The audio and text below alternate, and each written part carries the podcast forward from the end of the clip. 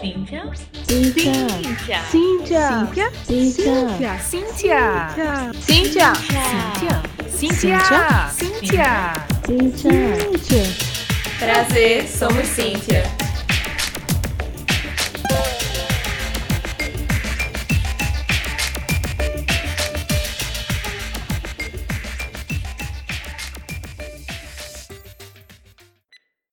Oi, gente. Aqui é Erika para dar um recadinho para vocês pós-edição. A gente teve um pequeno problema na gravação, no iníciozinho da gravação, na verdade, e aí tem uns pequenos ruídos que a gente não conseguiu tirar. Mas é só no primeiro ali um minuto e meio, depois normaliza, especialmente na parte da nossa convidada, tá bem direitinho. Espero que vocês escutem, espero que vocês nos perdoem por esse pedacinho. A gente tá aprendendo, faz parte. Beijo para vocês e fiquem com o nosso episódio.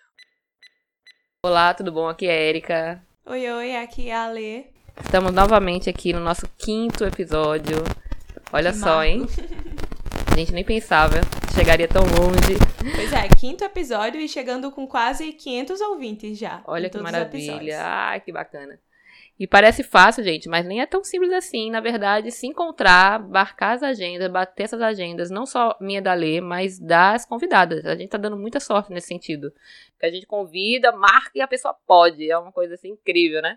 É, pode vir até aqui o Recife Antigo, na Dacó, que tá cedendo esse espaço pra gente. Isso, a gente não tá gravando no Centro de Informática, só nos nossos primeiros episódios. Esses novos já estão sendo gravados aqui num lugar bem mais bacana.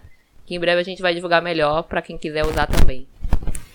É, se você caiu de paraquedas de novo aqui nesse episódio, porque você conhece a nossa convidada, saiba que a gente é um grupo é, do Centro de Informática, um grupo de mulheres é, que foca na tecnologia, né? Nós somos de computação e temos um foco em nesse podcast estar convidando mulheres que pesquisam, mulheres que trabalham com tecnologia, mulheres que são ativas e ativistas na tecnologia, como vocês vão ver também sobre a convidada de hoje.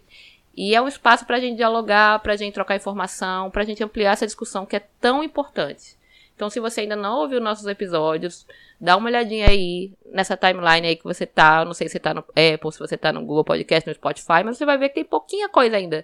Super dá pra maratonar, gente. No instante, ó, você tá super atualizado, sabendo de jogos, sabendo sobre hackathon, como é que faz estágio na Google, como é que faz estágio na Apple. Tem um monte de coisa bacana. Além de o que, que é o nosso grupo, com bem mais detalhes, com um monte de informação bacana. Enfim, vale a pena você ouvir. Vale muito a pena você indicar. Explica pro pessoal como é que baixa um podcast. Vai na página do Cintia se quiser baixar um MP3 on- offline, escutar né, no seu caminho aí para o trabalho, quando estiver lavando um prato, quando estiver lavando roupa, enfim. Malhando. Cada pessoa tem seu hábito, né? Mas não deixa de ouvir, não deixa de divulgar a gente. Quando for divulgar, lembra de colocar a hashtag Somos Cíntia e a hashtag Mulheres Podcasters. Então vamos entender um pouquinho melhor sobre esse episódio que a Lê vai contar pra gente. E a nossa entrevistada de hoje é Andresa Leite, professora da Universidade Federal Rural de Pernambuco e uma de suas áreas de pesquisa é banco de dados. Ela é diretora e cofundadora do Women Who Code, Recife, e recentemente lançou a plataforma UNA, que vocês saberão mais detalhes na entrevista que iremos ter agora. Confere aí!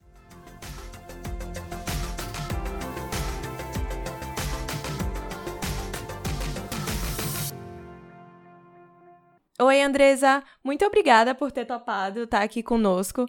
Você poderia começar se apresentando? Oi, Érica. Oi, Ale. É um prazer estar aqui com vocês hoje. É, eu agradeço primeiramente o convite.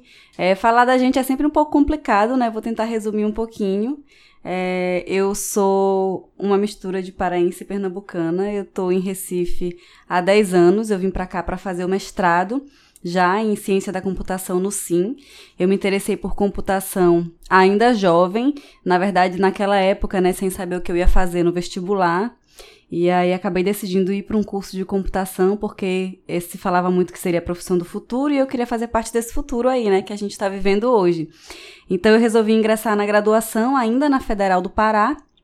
Fiz a graduação em Sistemas de Informação, depois eu vim para Recife para fazer o mestrado. Durante a academia eu sempre me envolvi né, com, com projetos de pesquisa e isso me estimulou a é, seguir carreira acadêmica. Então eu busquei fazer o mestrado, doutorado, vim para cá para o SIM fazer isso e estou aqui até hoje. Como pessoa, adoro música, adoro a cultura pernambucana, adoro frevo e me apaixonei por essa terra e fui ficando por aqui, tentando conciliar o trabalho com as coisas prazerosas da vida que Pernambuco me ofereceu também. Coisa boa, né? Ainda bem, sorte nossa também, você resolveu ficar. você já falou um pouquinho o que você fez, é, sua graduação lá no Pará e veio para cá, né? Conta um pouco mais, é, como é que você se tornou professora, né? Como é que você, quando foi, que momento você decidiu fazer isso? E quais são os seus principais interesses, assim, em relação às suas áreas? Assim, a gente sabe que você, pelo menos formalmente, é da área de banco de dados. Mas é, você atua de fato só em banco de dados? que mais você gosta de pesquisar? Mais ou menos o que você faz lá na Rural hoje em dia? Certo. A, ainda durante a graduação, é, voltando para o começo da pergunta, né, eu sempre me envolvi muito com alguns projetos de inclusão digital. E lá no norte, a gente tem algumas áreas bem remotas, né, de difícil acesso, principalmente a tecnologia internet, celular. Na época, então, era muito mais difícil do que a gente tem hoje. E eu sempre me envolvi com alguns projetos que eram puramente educacionais. A gente ia para comunidades ribeirinhas que não tinham acesso nenhum, não tinha nem sinal de celular, e a gente ia para lá desde instalar uma antena para montar um laboratório, ter uma infraestrutura com computadores, pegar um sinal de internet, né? Via tecnologia celular, para a gente poder ensinar essas pessoas a usar um computador, a fazer uma busca na internet. Então, é, desde esse momento eu comecei a, a atuar muito como educadora. Eram projetos de inclusão digital, mas sempre me desafiando como educadora para alcançar um público né, que não estava pre tão preparado, né, e que não tinha contato nenhum com esse mundo que a gente levava para eles. Então isso me despertou para para me tornar uma educadora, né? Eu não sabia ainda na época que tipo de educadora eu seria, se continuaria trabalhando com esse público ou se seguiria mesmo uma carreira acadêmica trabalhando na graduação como eu tô hoje, mas ao longo, né, do curso ainda da graduação eu fui percebendo que a pesquisa também era legal e a gente pode conciliar é, coisas de interesse pessoal com alguns projetos de pesquisa né, e alguns grupos de trabalho, e aí eu comecei é, a pensar em fazer o mestrado. Por isso que eu vim fazer o mestrado e seguir para essa área. Eu fui parar em banco de dados porque na graduação eu trabalhei com análise de dados né, de é, micrometeorologia. E aí eu já comecei a ter esse contato com grandes volumes de dados desde cedo lá na Amazônia com um, envolvida num projeto é, do INPA, que é o projeto LBA, né? Então tem, eles têm muitos projetos que estudam esse ecossistema amazônico, então eu comecei a trabalhar com um volume de dados grandioso desde a época. Acabei me apaixonando por isso, né, pelos dados e vim fazer o mestrado em banco de dados. Depois eu fiz o doutorado em engenharia de software porque eu queria conciliar um pouco né, das definições arquiteturais e o que eu, o que eu precisava ainda de base né, para a criação de data lakes. E hoje o cenário mudou um pouquinho mais ainda, eu meio que voltei a, a, a, ao que eu estava vendo na graduação, que era mais a parte de análise de dados em si, né, que eu pegava os dados coletados e tentava olhar para eles e encontrar alguns fenômenos naturais, né, lá da, da Flona, né, da Floresta Nacional do Tapajós. E hoje eu, eu tento voltar um pouco para esse contexto, com esse boom né, de ciência de dados. É, e a gente começou, comecei a voltar a ver mais rotinas matemáticas e estatísticas e o que, o que eu poderia fazer né, de, de melhor com esses dados. Então, no mestrado e doutorado, eu fiquei muito ligada à infraestrutura, me afastei um pouco da análise, né, da ciência em si, na parte de análise dos dados, e hoje eu estou tentando voltar para isso. E eu tenho voltado tentando é, buscar conjuntos de dados que estejam ligados às questões de gênero, né? Então eu sempre estou analisando trabalhos que estão é, buscando analisar violência contra a mulher, desigualdades, né? De, e, e, minorias de uma maneira geral. Então a gente está sempre, é, eu estou sempre tentando conciliar o meu trabalho acadêmico, né? Os meus estudos com é, coisas que têm me interessado, né? Nesse, nessa, nessa parte é, militante feminista, né, de incentivar as mulheres a se desenvolverem aí no, no setor tecnológico. Você falou, né, que o interesse por ciência de dados surgiu na graduação, né? Então, às vezes as pessoas acham que é moda agora, todo mundo fala ciência de dados como se fosse algo super novo, e não é, né? É, fala um pouquinho sobre a importância, você já falou, já deu algumas dicas aí sobre como pode ser interessante esse uso, mas fala um pouquinho mais sobre a importância né, de você estar, tá, é, das pessoas estudarem ciência de dados, se aprofundarem nisso. E só explica porque pode ser que alguém que escutou a gente não saiba o que é Data Lake. É, é um termo que fica um, é, é um pouco confuso, na verdade, vou começar explicando por isso, né? Data Lake é como se você reunisse é, dados que são de, de interesse de um mesmo contexto, né? Como se você criasse um grande lago de dados. Então, é um aglomerado de dados que vão ser utilizados para futuras análises, né? E identificar padrões, né, extrair informações que sejam relevantes para aquele determinado contexto. Então você pode não só ter dados de uma única fonte, mas você pode juntar, né, reunir dados de diversas fontes que juntas elas possam gerar, né, descobertas, gerar insights, né, para novas informações de um determinado nicho, né, de um determinado contexto do interesse daquela pesquisa. É, e como tu falaste, sim, na graduação eu já, já trabalhava com dado, né? Naquela época eu via a análise de dados de um jeito totalmente diferente do que eu vejo hoje. É, não só falando estritamente de analisar conjuntos de dados para extrair informações, mas hoje eu vejo é, esse conceito de ciência de dados e, e trabalhar com dados é, no contexto mais genérico e até com aplicação social, porque eu acho que hoje é, o conteúdo de análise de dados, não, claro que a gente não pode dizer que todo mundo vai aprender né, a, a métodos estatísticos de análise de dados ou vai começar a trabalhar com rotinas, né? E, e, e, algoritmos para fazer análises profundas em grandes conjuntos de dados, mas eu vejo uma importância hoje na alfabetização de dados, no ponto de vista de que a gente precisa é, levar a sociedade a olhar para dados e conseguir entender o que aquele dado está passando, a olhar para um gráfico e conseguir é, entender o que, que aquele gráfico está significando. Então, hoje eu vejo a análise de dados, a ciência de dados em si, não só importante para o contexto acadêmico, né, onde a gente tem várias pesquisas que trabalham com isso, mas muito importante também para a sociedade. Então, a gente precisa hoje alfabetizar a sociedade mesmo, né? Falando do, no conceito de alfabetização de dados, que é ensinar a população a ser mais crítica, né, com as informações que a gente vê por aí. Então é muito comum a gente ver uma matéria que dá uma visão sobre uma determinada situação e descreve ali, coloca os gráficos e às vezes as pessoas se limitam apenas ao texto, apenas ao que está escrito e não vão olhar para os dados, né? Não vão olhar para os valores, não vão olhar para as informações para tirarem suas próprias conclusões, às vezes por falta de informação, mesmo por falta né, de treinamento. Então, eu também tenho tentado ir para esse caminho né, de buscar iniciativas que trabalhem a ciência de dados no contexto de alfabetização de dados, para que a gente também possa preparar a comunidade né, para é, conseguir lidar com esse tipo de informação. Hoje tudo gera dados, hoje a gente tem dado né, sendo coletado para todo lado, então é importante também é, a gente olhar para esse por esse caminho.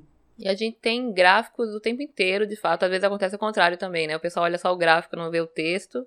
É, e além de, às vezes, a, a, a, interpretação não ficar tão completa, tem o fato de, de, às vezes, as pessoas enganarem mesmo, né? A maneira como mostra o gráfico, usa um gráfico que não é adequado para o tipo de informação, né? Passa a ideia errada. É, Aconteceu muito é. recentemente, né? E eu acho que tem, tem muito para acontecer ainda. De visualização, exatamente, tem razão. Tem várias é técnicas de visualização mesmo. que às vezes confundem, né? Às vezes as pessoas também tentam usar um, um gráfico muito robusto, muito complexo, para algo que poderia ser feito com barras e pizza, né? E que acaba confundindo mais do que ajudando. Então, também tem que, tem que ter atenção a isso realmente.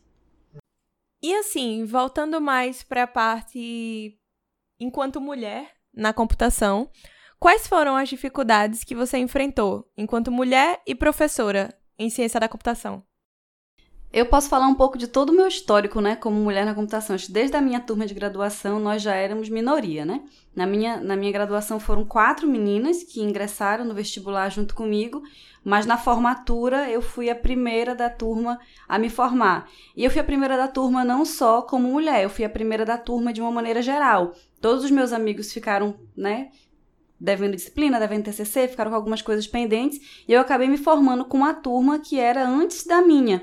Né? Então, naquela época, os meus colegas não me viam como uma pessoa incompetente ou incapaz, ou, ou me tratavam de maneira que fizesse eu pensar que eles tinham essa visão.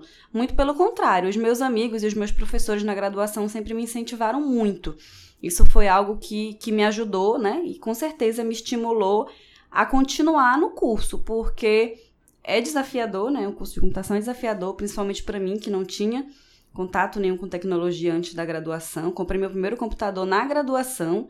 Então, eu, eu, eu, eu passei por todas as dificuldades durante a graduação e na época, é, os meus professores me ajudaram muito, né? Tanto os meus professores quanto os meus colegas de classe. Tenho muito a agradecer por isso. Nunca senti nada que fosse pejorativo, né? Que fosse tentando me diminuir. Às vezes tem aquelas brincadeiras de menino, né? De dizer, ah, Andrés é brother, né? Fulano é brother, fulana é, é tipo. Mas na, não, eu não via nada, nada como uma verdadeira dificuldade ou como um empecilho. Quando eu cheguei no mestrado, é, a diferença de formação que eu tive, né, numa faculdade do interior do Pará, com aqui os colegas que eu encontrei aqui no mestrado, elas eram gritantes, né? E, e, não tinha como não notar que eu tinha tido uma formação inferior, apesar de todo o esforço que, que, os, meus, que os nossos professores tinham para passar o conteúdo, o acesso a oportunidades de estágio, o acesso né, a, a, ao ecossistema que a gente precisa para ter uma boa formação, não era o mesmo, e isso, claro, culminou numa formação um pouco deficitária. Então, quando eu cheguei aqui em Recife, eu me sentia correndo contra o tempo, né? Eu tinha que meio que correr atrás do prejuízo para tentar sobreviver em um ambiente que estava muito à frente do que o, o que eu tinha, né? Então eu acabei é, acolhendo muito do que do que do que do que o Sim teve para me oferecer é, do ponto de vista de formação não só acadêmica, como pessoal também. Porque a maneira de lidar com pessoas que eu não conhecia, que tinham uma cultura totalmente diferente da minha, me deixaram muito mais amedrontada do que quando eu cheguei. Então eu cheguei confiante, terminei um pouco menos confiante, mas muito por esse medo que me acompanhou do, ao longo de todo o processo de não conseguir, né? De não conseguir chegar a, até o final, de não conseguir ter um trabalho de que fosse satisfatório. Então, os medos eles começaram a surgir a partir desse momento, né? Acho que é a síndrome do impostor, né? Que eu acho que muitas das mulheres da nossa área passam, né? De, de, de ter sempre esse medo por trás, né? De não saber se tá bom o suficiente, ou de querer que esteja sempre perfeito, né? A gente começa a ser cobrado por nós mesmos uma perfeição que, que nem sempre é tão necessária assim, e isso faz com que a gente deixe de acreditar na nossa própria capacidade, né? Então, mas o que eu, o, o, a minha dificuldade maior foi enfrentar esse medo, mas eu sempre botei na minha cabeça que eu tinha que ir com medo mesmo, né? Uhum. Vai com medo e você vai chegar lá. Esse lá, às vezes, nem sem saber exatamente o que era, mas ah, é assim mesmo, né? No, no, nessa caminhada acadêmica. Mas a gente acaba descobrindo, trilhando caminhos e chegando a algum lugar é, e as minhas, a minha dificuldade maior foi esse medo mesmo, né? Que eu comecei a ter por sentir essa diferença de formação, por sentir essa insegurança, né, profissional e acabar, ai meu Deus, será que eu, eu devia mesmo estar aqui? Será que isso é para mim? Será que não é, né?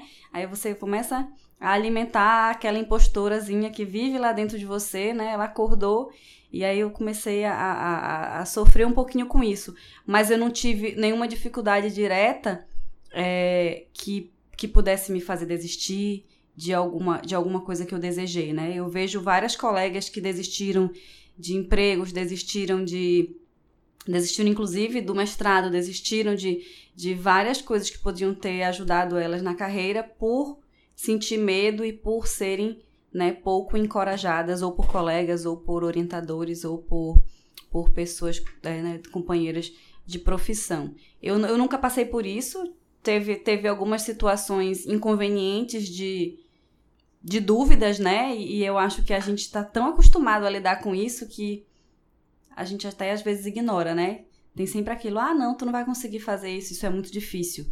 Mas ao invés de pensar, não, realmente é muito difícil, vou desistir logo agora, eu usava isso como como motor, né? Dizendo, não vou conseguir, ah, eu vou conseguir sim, agora que eu vou fazer, né? e aí eu ia lá e tentava resolver o problema. Mas mais uma vez é para mostrar que nós somos capazes mesmo, né? É, e, e conseguir chegar até o fim. É até mais gostoso depois. Enquanto professora da Rural, você sentiu alguma dificuldade?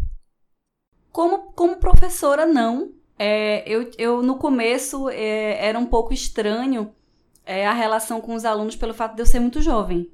Né? Então, já, quando logo que eu cheguei, eu entrava em sala de aula, os alunos geralmente ficavam por ali esperando a aula começar e comentavam coisas do tipo: "Meu, cadê essa professora? Essa professora tá atrasada, essa professora não vai chegar nunca". E eu ali, né, parecia uma aluna infiltrada no meio dos, dos outros estudantes e não era muito reconhecida no começo por ser muito jovem.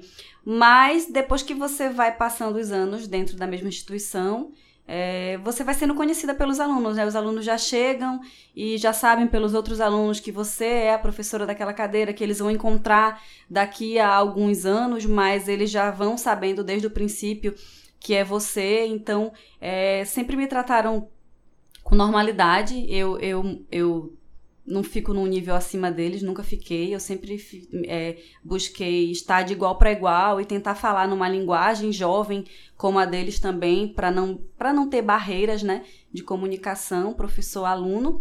E eu nunca tive nenhuma dificuldade, não. Assim, é mais é até engraçado, não foi bem uma dificuldade, mas era engraçado isso, né? Do, do começo de eita, mas ela é muito jovem, eita, mas ela já tá fazendo doutorado, ela já tá terminando doutorado. Como é isso, né? Mas não nada nada que pudesse ser destacado como um problema. A gente falou no início que você é cofundadora e diretora do Imenro Code Recife.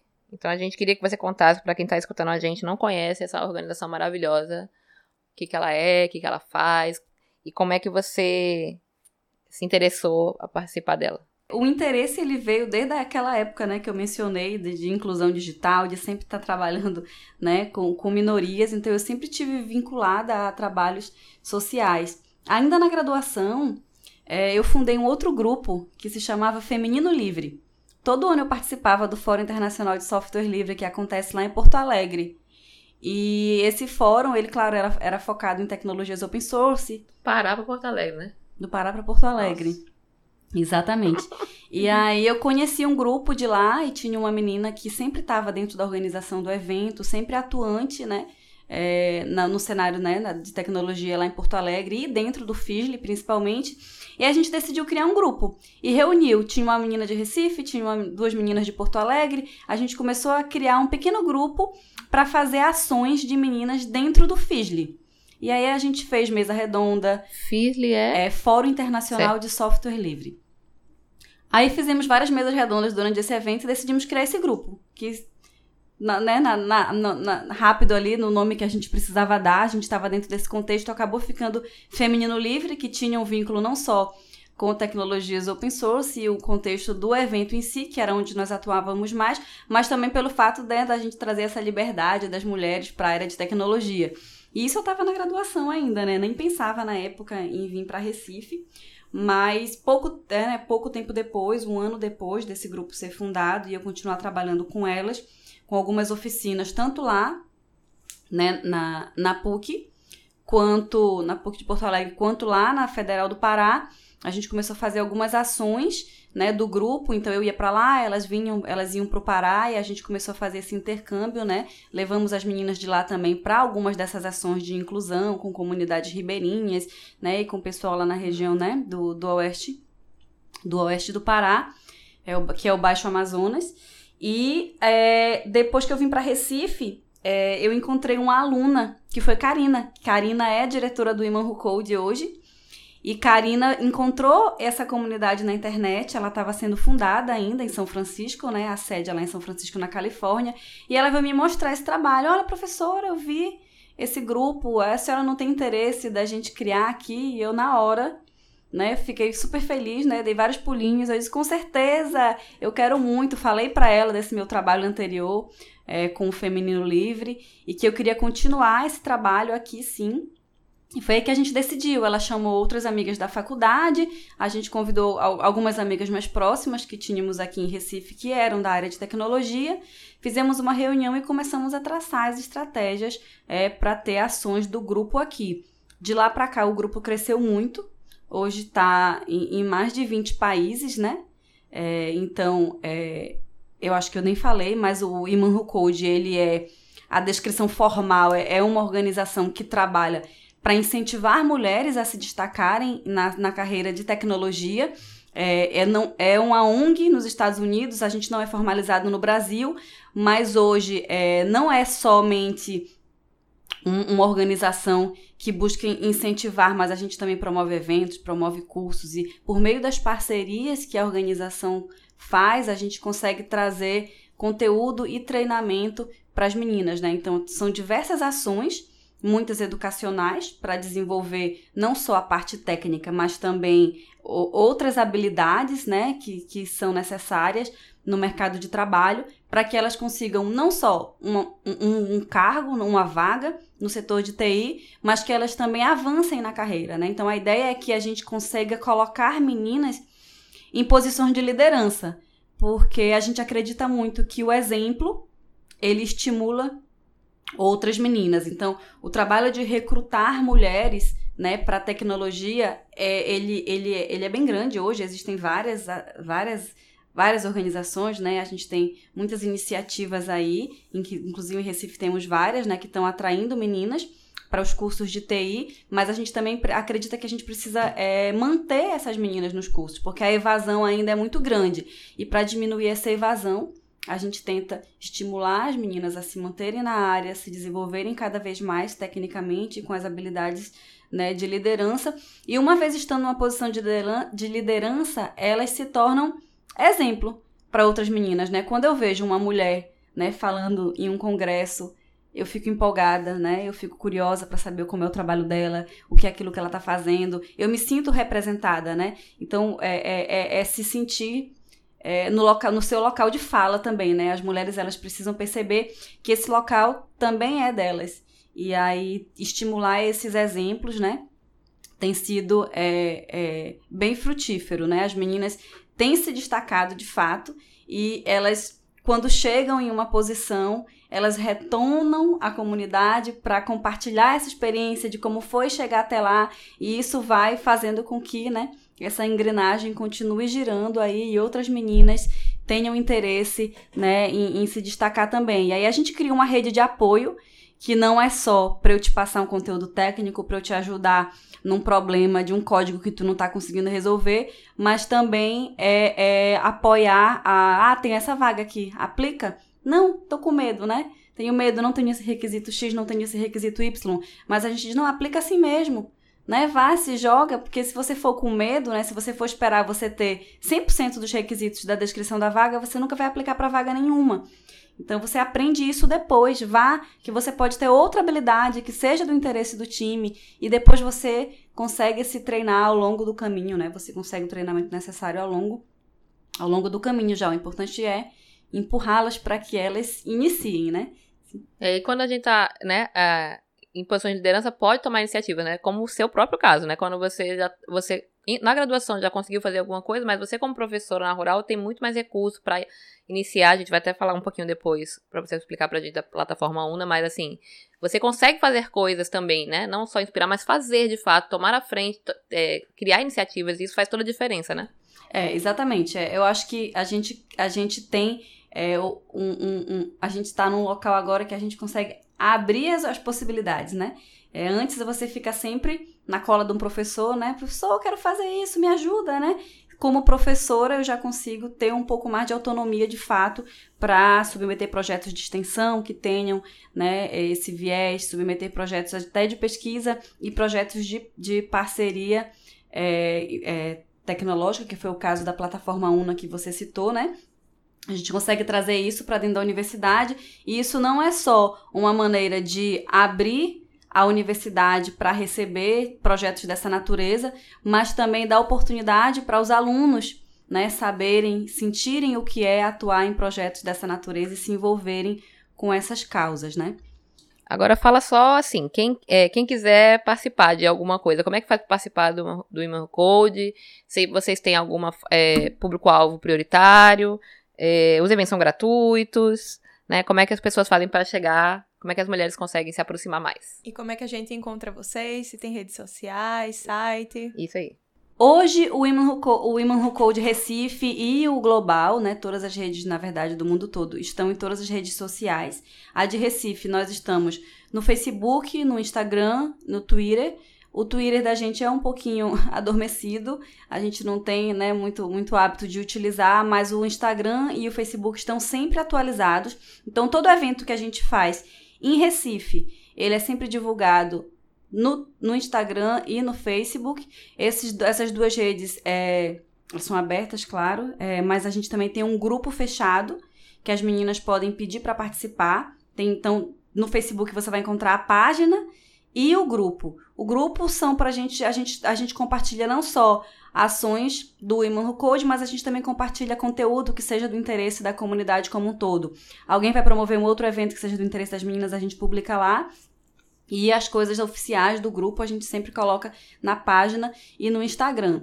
É, os nossos eventos, eles são todos gratuitos. A gente tem vários tipos de eventos, né? A gente faz eventos de um dia, a gente faz eventos de meio turno, a gente faz apenas uma palestra, mas a gente também tem hoje um programa que a gente chama de Women Dev Projects, que é, na verdade, é um programa para que as meninas tenham é, uma formação, né? Uma formação completa. A primeira turma, a gente está encerrando ela agora em dezembro. Essa formação inicial foi para treinar meninas né, no, nas tecnologias que estão relacionadas ao desenvolvimento de software front-end front né, para a web. Então, as meninas aprenderam a programar é, interfaces, né, desde, desde a parte de prototipação e design para desenvolvimento web. E a ideia desse projeto não é só o treinamento em si, né? A gente fez dois meses de treinamento seguidos de dois meses de experiência prática. E nessa experiência prática, a gente selecionou organizações sociais que façam algum trabalho com impacto social aqui na né, Recife, região metropolitana.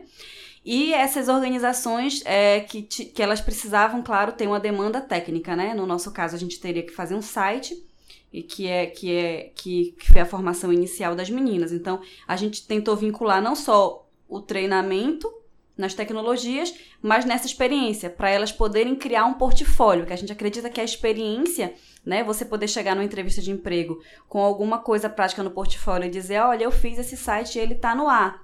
É, é, é, é, algo, é um diferencial. Não é como você, é, ah, eu fiz um, ah, eu fiz um projeto na cadeira da graduação e só e esse projeto não está em lugar nenhum, não está ativo, não está sendo usado, né? Então, isso é um conhecimento que, na verdade, não está sendo utilizado por ninguém, às vezes fica ali adormecido.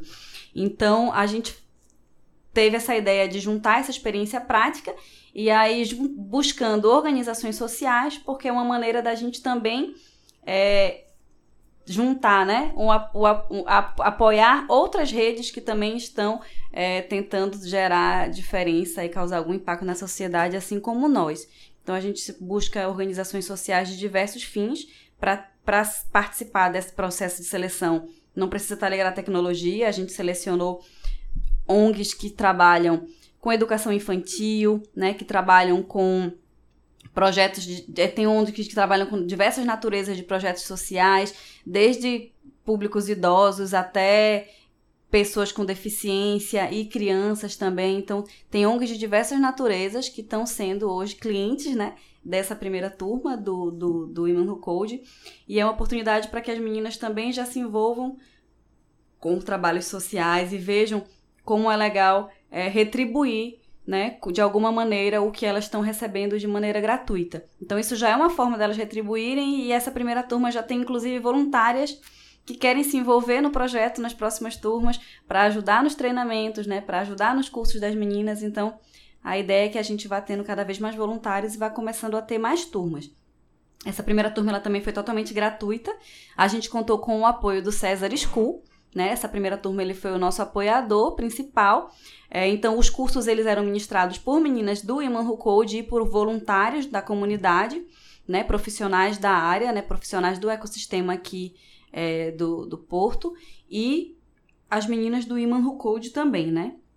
Então a gente teve alguns, alguns voluntar, algum voluntariado das meninas da, da, da Thoughtworks, a gente teve voluntariado de profissionais da Lifeway, né? Então a gente conseguiu montar uma equipe grande para ter esses primeiros treinamentos. A gente atendeu nessa turma inicial 30 meninas E a ideia é que a gente consiga, na, na próxima turma, ter duas turmas, ou quem sabe mais turmas em paralelo, dependendo da quantidade de voluntários e de apoios que a gente vai conseguir também, né? O apoio do César foi essencial nessa fase inicial, porque eles deram toda a infraestrutura que a gente precisava para ministrar os cursos, não só espaço físico, mas eles também forneciam coffee break e quando a gente trabalha com um grupo muito misto, às vezes a gente tem pessoas que não têm condições de voltar em casa para depois retornar e não tem dinheiro para um almoço, então ter um lanche, ter um coffee break é importante com também. Certeza.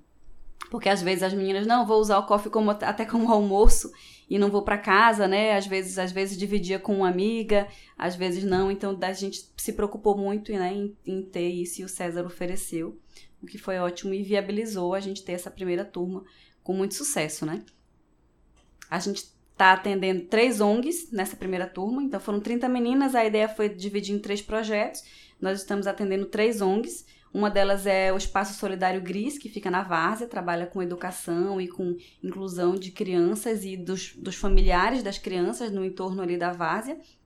A gente trabalha com a ONG FAPA, Faça Algo por Alguém, que fica lá em Boa Viagem, trabalha na, numa comunidade que está ali entre o Pina e Boa Viagem, que é, é a comunidade dos moradores da beira do rio, né? A comunidade da beira do rio ali. E a gente também está trabalhando com é, a, o Instituto Ione Mendes num projeto que eles têm de micropigmentação solidária. É, o projeto de micropigmentação esse projeto de micropigmentação, eles são, eles têm como público-alvo mulheres que tiveram câncer de mama e passaram pela mastectomia. Então elas removem a mama, depois que elas têm essa mama construída, elas não têm mais a auréola. E aí eles têm um projeto solidário de reconstrução da auréola com micropigmentação. Eles fazem a auréola e a sobrancelha e eles fazem isso para. É, geralmente eles, eles, eles fazem isso em parceria com o IMIP, né? Pegam é, pacientes do IMIP e fazem de maneira gratuita. Então eles não têm também muito, muito, muito patrocínio, eles precisam. Todas essas organizações precisavam de sites, não só para divulgar o trabalho delas, né, mas também facilitar né, a, a, o apoio, não só financeiro, mas também de voluntários que pudessem se envolver nos projetos e fazer com que eles alcancem mais beneficiários. Né? Maravilhoso. A gente vai deixar o link de todas essas iniciativas na descrição do post, tá? E além do Women Who Code, você está envolvida na criação da plataforma UNA, certo? Conta pra gente o que é, que é essa plataforma. Isso. Bom, a plataforma UNA, é, de maneira resumida, ela é, ela é uma plataforma de software, né? Ela está disponível na web www.u numeral 1 na, né, una.org. Ela foi uma plataforma idealizada por, algum, por, por diversas organizações. Inicialmente, é, essa, essa iniciativa ela foi, na verdade, da Humanity Foundation, que é uma organização que apoia outras, é uma organização é, suíça que apoia outras organizações, né, que atuam no ecossistema, né, de empoderamento feminino de, de várias naturezas, não tem um nicho específico, mas o objetivo deles inicialmente, é, quando se juntaram com a ONU Mulheres, Instituto CIA, Brasil Foundation, é, era fazer com que é, essa plataforma se tornasse um retrato do ecossistema das diversas organizações que a gente tem hoje trabalhando com equidade de gênero. Né? Então, a gente tem lá dentro, dentro da plataforma desde organizações que trabalham com microcrédito de pequenas empreendedoras até organizações que estão trabalhando com questões raciais, violência, tecnologia. Então a gente tem todos os setores, né, envolvidos é, e mas cada setor trabalhando no eixo de equidade, né, equidade de gênero. Então hoje a plataforma ela é mantida pela ONU Mulheres e ela foi desenvolvida aqui no Recife é, em uma parceria, foi feito um convênio com, com a UFRPE. Então a gente levou o projeto para dentro da universidade e ela foi feita em parceria com a UFPE e a UFRPE e o Iman Code. Então, é, o, o, projeto foi desenvolvido, né? Hoje, hoje ele tem propriedade da universidade e da, e da ONU Mulheres, mas a cocriação do Women Who Code, da UFRPE e da Humanity Foundation também. Então, essa plataforma, ela, ela tenta trazer é, não, não é só um retrato estático desse ecossistema. Né? Quando a gente entra na plataforma e você clica lá no menu de ecossistema, você vê mesmo ele se mexendo. E a ideia é que a gente traga mesmo é, essa, essa visão viva, né? É que o ecossistema ele esteja vivo. E a gente quer que ele se mantenha vivo. E por isso a necessidade dessa plataforma. É, as organizações observaram ao longo do tempo que estavam surgindo muitas organizações fazendo trabalho social ou fazendo né, uma, uma, pequena iniciativa dentro de uma organização maior ou um grande projeto né, com muito financiamento, mas diversas iniciativas todas com um objetivo comum. E aí o que se, o que se, o que se espera é que por meio da plataforma as organizações comecem a identificar potenciais parceiras né, e, e comecem a trabalhar em conjunto. A gente acredita que unindo forças a gente vai conseguir aumentar o impacto dessas iniciativas e organizações. Então a ideia da plataforma é que esse ecossistema ele vá mesmo se mudando ao longo dessas conexões. Então hoje o Iman Code vai fazer um projeto em parceria com Cíntia. Ontem fez um projeto em parceria com a ONU Mulheres e a Humanity Foundation. Amanhã a gente vai estar fazendo um projeto com uma outra organização. A gente quer ter um eixo, né, mais para o lado de violência ou mais para o lado né, da, da, da, raciais, e a gente consegue encontrar isso tudo hoje dentro da plataforma. Então, se você quiser um projeto que esteja dentro do eixo de equidade de gênero né, e empoderamento, empoderamento feminino, você pode usar a plataforma como uma fonte de busca para encontrar possíveis parceiras ou para encontrar serviços que você também necessite dentro desse contexto. Então, é por isso que é um ecossistema vivo, né? É um ecossistema que vai estar em constante mudança. Novas organizações vão surgir, organizações vão se, se vincular, seja por meio de patrocínio ou por, por fazer alguma ação em conjunto. Então a ideia da plataforma ela é essa. E indo para dentro da universidade foi algo bem, bem interessante, porque a gente colocou um projeto né, totalmente diferente de um projeto de pesquisa né, na, na, né, comum né, dentro da universidade. Então a gente começou com essa plataforma que parece muito uma plataforma social mas a gente está coletando um conjunto de dados bem grande aí, que no futuro a gente também pode conseguir ter estudos da linha de, do tempo de como essas organizações estão né, estão surgindo e que, que motivados por que essas organizações estão surgindo, como elas estão trabalhando, né? Qual é a sinergia entre essas organizações? Então essa plataforma, ela só a gente só espera que ela cresça e que a gente consiga, né, no futuro próximo entender mais esse ecossistema e conseguir fazer com que ele se mantenha em evolução. Massa. Tu falou já do Cíntia, e que era a próxima coisa que a gente ia perguntar. Você da Federa, é, já foi do Sim, né, formalmente, é, tá na Rural hoje, mas é integrante também do Cíntia.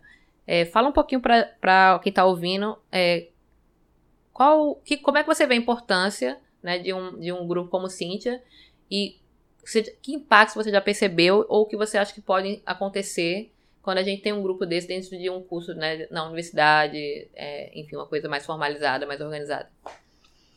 É, eu, eu, eu, eu, senti falta de um grupo como esse durante a minha época de aluna do SIM, por exemplo, então eu acho eu que também. É, é muito importante a, a, criação dele, com certeza, não só pelo fato de ter a representatividade das meninas do centro, né, mas principalmente por criar uma rede de apoio próxima, né. Quem é aluno do SIM sabe que a gente tem o SIM como uma segunda casa, né. A gente vive, às vezes, mais no sim do que dentro da nossa própria casa. Né? A gente dorme na nossa casa e o resto do tempo todo, se você estiver com o olho aberto, você está no sim, né? e, e estar no sim, contando com a rede de apoio de outras meninas que podem né, servir não só como uma companhia, né? Com, com, para ter, ter amizades mesmo, mas também para você poder desabafar problemas e poder se apoiar nessas outras mulheres para conquistar os seus objetivos juntas, faz toda a diferença, né? Quando eu estudei lá, a maioria dos meus amigos eram homens. Porque a maioria era homem e porque às vezes as meninas tinham suas amigas de fora e acabavam não fazendo, acabavam não fazendo muitas amizades dentro do próprio centro, né? Principalmente é, para quem era de Recife, né? Era mais comum a gente fazer amizade com quem era de fora de Recife. Porque quem era de fora estava buscando alguém em quem, em quem se conectar para criar uma rede de apoio aqui. né, dentro do Recife na época, e isso acontecia mais com os meninos, porque a maioria do nosso curso eram meninos mesmo. É, e eu senti falta de conhecer mais meninas, e, e não só as meninas, mas também me aproximar mais das professoras mulheres do centro, né, e poder ter um convívio mais próximo com, com esse grupo feminino do, do, do SIM, né. Hoje eu vejo o Cíntia como, como um diferencial muito grande para estimular as meninas a permanecerem no curso. Eu tenho certeza que muitas mulheres, se tivessem tido uma rede de apoio como essa que está tendo, tá sendo criada lá com Cíntia, não teriam desistido do curso, né? É, muitas meninas des desistem por se encontrar num ambiente meio hostil. E hoje, com Cíntia, eu acho que isso vai mudar muito. Vai trazer um impacto muito positivo é, né, em fazer com que essas meninas permaneçam e consiga diminuir a evasão das mulheres dentro dos cursos que o centro oferece. E qual o conselho que você gostaria de dar para uma mulher que está se aventurando nesse mundo da computação e que gostaria de ter recebido assim quando você começou? Eu acho que não desista, acima de tudo, e, e fale, né? Fale, falar é importante. É, às vezes a gente tem uma mania muito grande de guardar pra gente os problemas e eu acho que externar faz com que você não só fique mais leve, mas faz com que você compartilhe, né? Você mostre para o mundo que os problemas eles existem. E se os problemas existem, eles precisam ser vistos. Então, se você te encontrar com algum problema, passar por alguma situação desagradável, comente com a sua amiga, né? Crie, busque algum apoio, busque alguma pessoa próxima a você para te dar um apoio e fazer você passar por isso. Não passe por isso sozinha. Eu acho que quando a gente tenta fazer tudo sozinha, a carga acaba sendo muito maior. Então, ao invés de desistir, fale com alguém que com certeza você vai encontrar alguém que vai te ajudar a continuar é, no caminho. E outra coisa que eu acho muito importante de dizer é que todas nós somos capazes de fazer tudo aquilo que nós queremos. Algumas pessoas têm velocidades diferentes das outras. Uma é mais rápida, uma aprende mais rápido, uma aprende mais devagar, e você não pode pensar que aquilo ali não é para você só porque você não aprendeu tão rápido do que um colega ou uma colega sua, né? Você tem a sua velocidade, você tem o seu tempo, vá no seu tempo, descubra a sua paixão, né? Descubra o que que você gostaria mais de fazer dentro da área e aí trilhe um caminho de se especializar naquilo né? E eu acho que é bem por aí.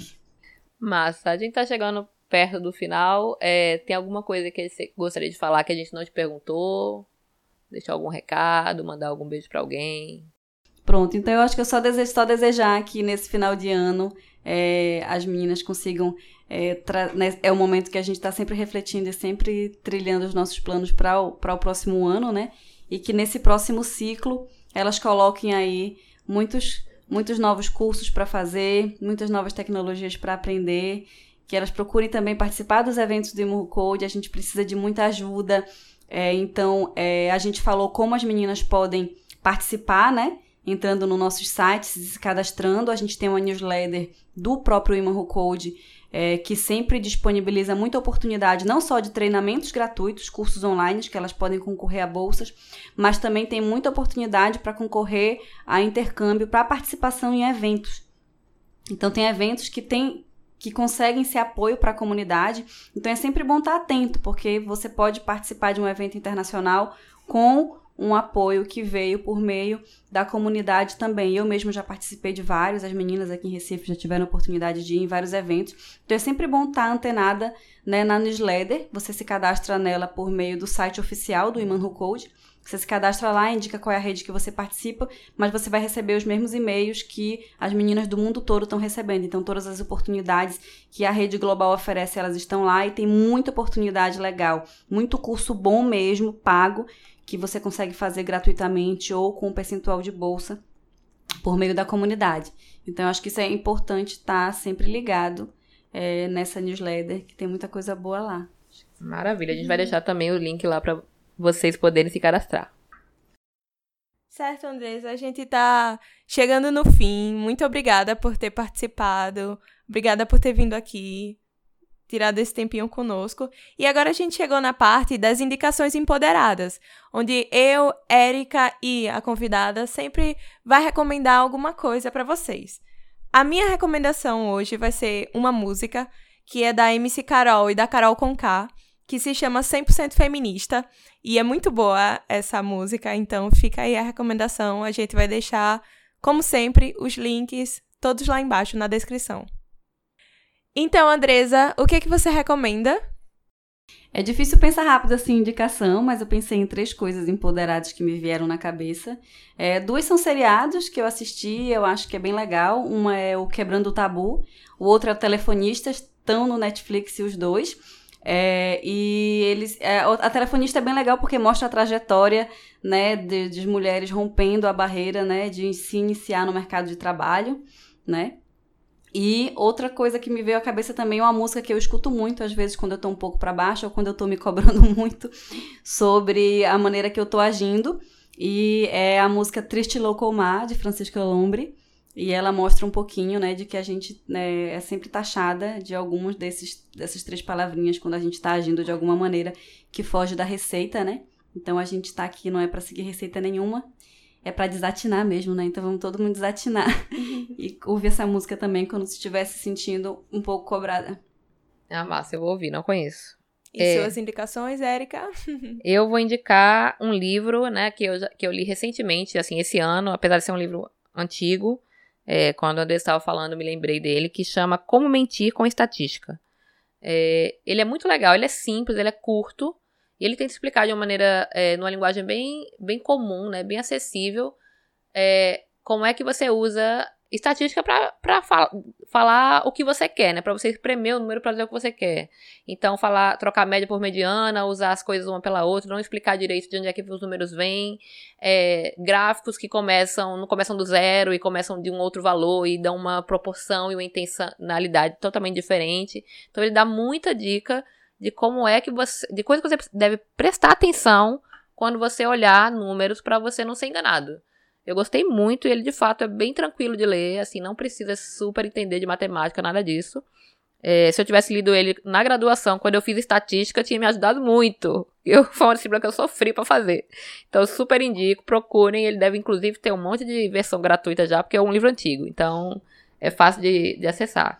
Deve ser ótimo para a gente incluir nas formações de alfabetização de dados, né? Com certeza. Pode anotar que ele é bem legal. Gente, agradecendo de novo a participação de Andresa, né? Eu que agradeço, meninas. obrigada. obrigada.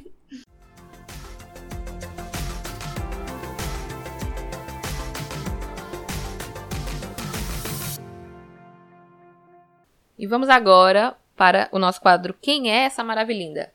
Da semana passada que a gente falou, uma mulher maravilhosa que a gente escolheu mais especialmente em homenagem ao mês da consciência negra, Joy Bulawimni.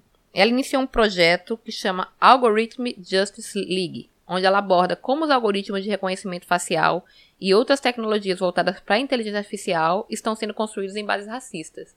Esse projeto é muito bacana, você encontra é, TED dela né, no YouTube, o Twitter dela é uma opção muito boa de seguir. Ela está sempre informando essas questões que precisam ser olhadas, como é importante a gente ter é, diversidade dentro da tecnologia para a gente ter melhores produtos, para a gente ter melhores ferramentas e para a gente ter algo mais ético, de fato, e que faça mais sentido para a humanidade, né? Então, vale a pena conhecê-la, se você ainda não conhece. E a maravilha dessa semana, para você tentar descobrir quem é, também ainda no nossa vibe aqui do mês da consciência negra, foi a primeira mulher CEO afro-americana a chefiar uma empresa da Fortune 500. Quem é essa maravilha? E para eventos futuros, nós teremos no dia 12 de dezembro acontecendo o Sea Innovation Expo, que é uma exposição de projetos desenvolvidos por estudantes daqui do Centro de Informática. Ele é aberto ao público e de graça vai acontecer o dia todo lá no Centro de Informática. Qualquer pessoa pode ir lá e participar e ver esses projetos que estão incríveis. Além disso, teremos a Pyjamas Conf 2019, que é um evento 100% online e gratuito para quem tem interesse em Python. Vai acontecer nos dias 13 e 14 de dezembro pelo YouTube, para que você possa ver no conforto da sua casa com seu melhor pijama. E chegamos no fim de mais um episódio. A gente espera que você tenha ah. gostado. Daqui a 15 dias tem mais, 18 horas. Em todas as principais plataformas de streaming. E não se esqueça de sempre estar tweetando com a hashtag Somos Cíntia e a hashtag Mulheres Podcasters. Estamos lendo todas as mensagens que vocês estão enviando pra gente lá no Instagram, no Twitter. Estamos realmente adorando. Muito obrigada. Não se esqueça de divulgar para as outras pessoas, para os seus amigos, para a mãe, para o pai. Todo mundo é convidado a escutar. Segue o arroba Grupo Cintia, hein? Exatamente. Tchau, tchau. Tchau, cheiro.